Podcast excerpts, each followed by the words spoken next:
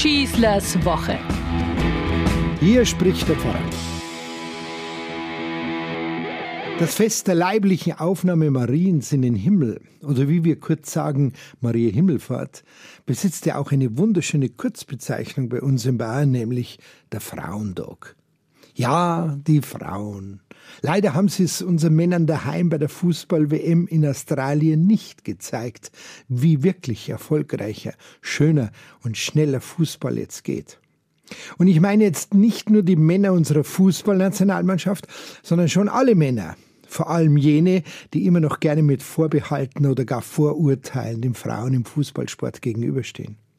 Nach dem ersten erfolgreichen Spiel gegen die Mannschaft aus Marokko, das die Damen souverän mit 6 zu 0 absolvierten, glaubte man schon einen regelrechten Durchmarsch dieser engagierten Sportlerinnen bei dieser WM und den heiß begehrten dritten Stern auf dem Trikot für den dritten WM-Titel. Schaut her, liebe Männer, so geht Fußball, hieß es schon in einigen Gazetten gleich nach dem Spiel.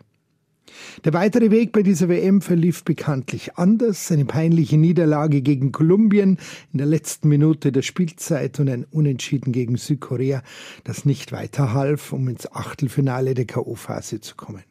Naja, wenigstens sind sie wie unsere Männer auch in der Vorrunde und auch gegen Südkorea ausgeschieden. Das haben sie mit ihnen zumindest jetzt gemeinsam. Groß war die Trauer auf dem Platz nach diesem Spiel. Auch da sind die Frauen schon ein Stück weit emotionaler als die Männer. Sie zeigen ganz offen ihre Gefühle, ihre Enttäuschung bis hin zur Trauer. Bei solchen Bildern aus nächster Nähe leidet man mit, kann gar nicht böse oder feindlich gestimmt sein. Im Gegenteil, gerade in diesem Moment, als man die verstörten und ausdruckslosen Gesichter der Fußballdamen sah, die verzweifelten Versuche, den Schock gemeinsam zu ertragen und die Bemühungen der Betreuer, die Frauen zu trösten, wenn man sie nur eng umschlungen in die Arme nehmen konnte, sind da in mir ganz andere Gedanken in den Sinn gekommen. Ich fühle ehrlich mit, dass die Fußballdamen gescheitert sind. Ich fühle mit. Und wie? Entschuldigung, das wäre mir so vor, sagen wir mal, 15 bis 20 Jahren niemals passiert. Kein einziges Spiel von den Damen hätte ich mir damals angeschaut. Nie hätte ich öffentlich gemacht, dass mich dieser Sport in den Händen bzw. unter den Füßen der Damen interessieren oder gar begeistern könnte. Damenfußball. Wer hat denn für so etwas Zeit und Interesse? Das ist Männerfußball in Zeitlupe, hieß es damals immer wieder. Als kurze Meldung bei den Nachrichten hätte ich es zur Kenntnis genommen, wie sie bei einer WM abgeschnitten hätten, ob sie ausgeschieden oder erfolgreich gewesen wären. Das wäre es aber danach schon gewesen. Dass sie schon zweimal Weltmeister waren, ist mir irgendwie entgangen. Und jetzt? Was ist denn da passiert? Gerade dieses frühe Ausscheiden der Fußballerinnen und die nachfolgende Diskussion, wie es jetzt mit dem Damenfußball in Deutschland weitergehen würde, hat mich innerlich zutiefst aufmerksam gemacht, was und in welcher Dimension sich da etwas bereits radikal verändert hat. Da geht es jetzt gar nicht mehr nur um die Fußballdamen, es geht um die Frauen überhaupt und ihre feste, unverrückbare Verankerung in unserer Gesellschaft, und zwar ausdrücklich als den Männern gleichberechtigter Teil der Menschheitsfamilie. Der sportliche Erfolg bzw. Nichterfolg, Misserfolg finde ich angesichts der Leistung aller Sportlerinnen irgendwie unpassend, spielt für mich plötzlich eine eher untergeordnete Rolle.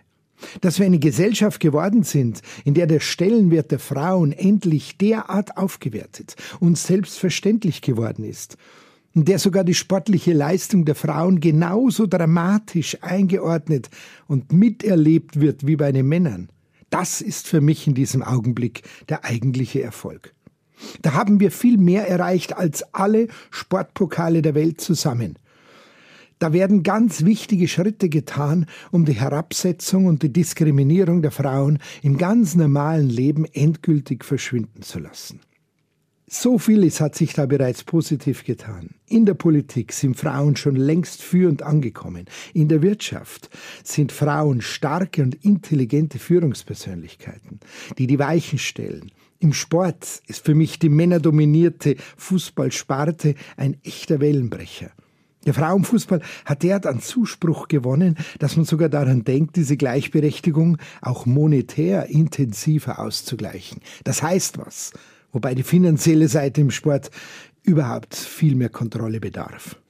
Ja, und die Veränderungen in der Kirche, ui, ouch, ja, nein, da müssen wir noch viel lernen. Aber ich bin mir ganz sicher, auch da wird's noch was. Fragen Sie bitte nicht wann. Aber warum mag die Kirche die Frauen nicht? fragte mich mal eine Zuhörerin bei einer Veranstaltung. Ich habe nur geantwortet, ich glaube nicht, dass sie, die Kirche, sie nicht mag. Ich glaube eher, sie hat Angst vor euch, wegen eurer Kompetenz, mit der sie, die Kirche, dann umgehen müsste und es lernen müsste, dass auch ihr was könnt. Wenn als ein Bischof beim Weltjugendtag die Frage einer Jugendlichen nach der Frauenordination beantwortete, indem er sie ablehnte und gleichzeitig darauf verwies, dass wir doch die Gottesmutter Maria hätten, und damit alle Frauen einen solchen unbeschreiblichen Höherwert besäßen als alle Männer, dann musste die junge Dame konsequent eine solche Antwort als billiges Theologenkonstrukt zurückweisen. Mehr noch, Sie macht sich diesen Blick auf Maria zu eigen, den ihr der Bischof da auftrug, und zwar als ein für sie durch und durch positives Argument. Eben deswegen, meinte sie nur. Und schon sind wir wieder beim eingangs angesprochenen Frauentag. Es ist exakt diese Frau Maria, die uns, den Männern wie den Frauen, an diesem Hochfest vorgestellt wird als unsere Zukunft. Nämlich das Einssein mit Gott.